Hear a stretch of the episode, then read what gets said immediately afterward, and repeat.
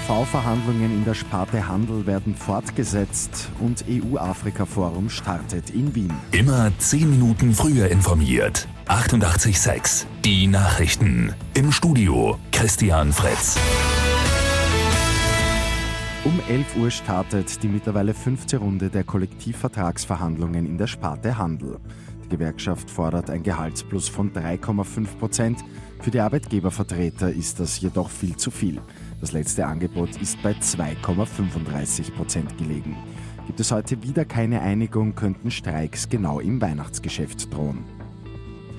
In Wien laufen die Vorbereitungen auf das Afrika-Forum auf Hochturm.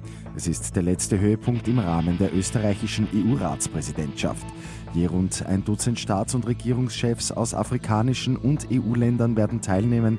Dazu kommen Vertreter von rund 800 Unternehmen.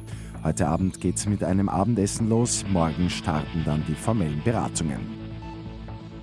Bei Lotto 6 aus 45 hat es am Abend einen Solo-Sechser gegeben. Der Gewinner darf sich über rund 1,8 Millionen Euro freuen. Das sind die Gewinnzahlen gewesen. 8, 12, 21, 24, 36, 44, Zusatzzahl 31.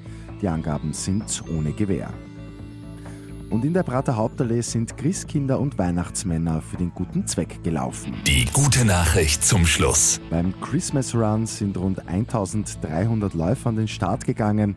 Verkleidet haben sie Spenden für das Kinderhospiz Sterntalerhof gesammelt und über 6000 Euro sind da zusammengekommen. Mit 886 immer 10 Minuten früher informiert. Weitere Infos jetzt auf Radio 886 AT.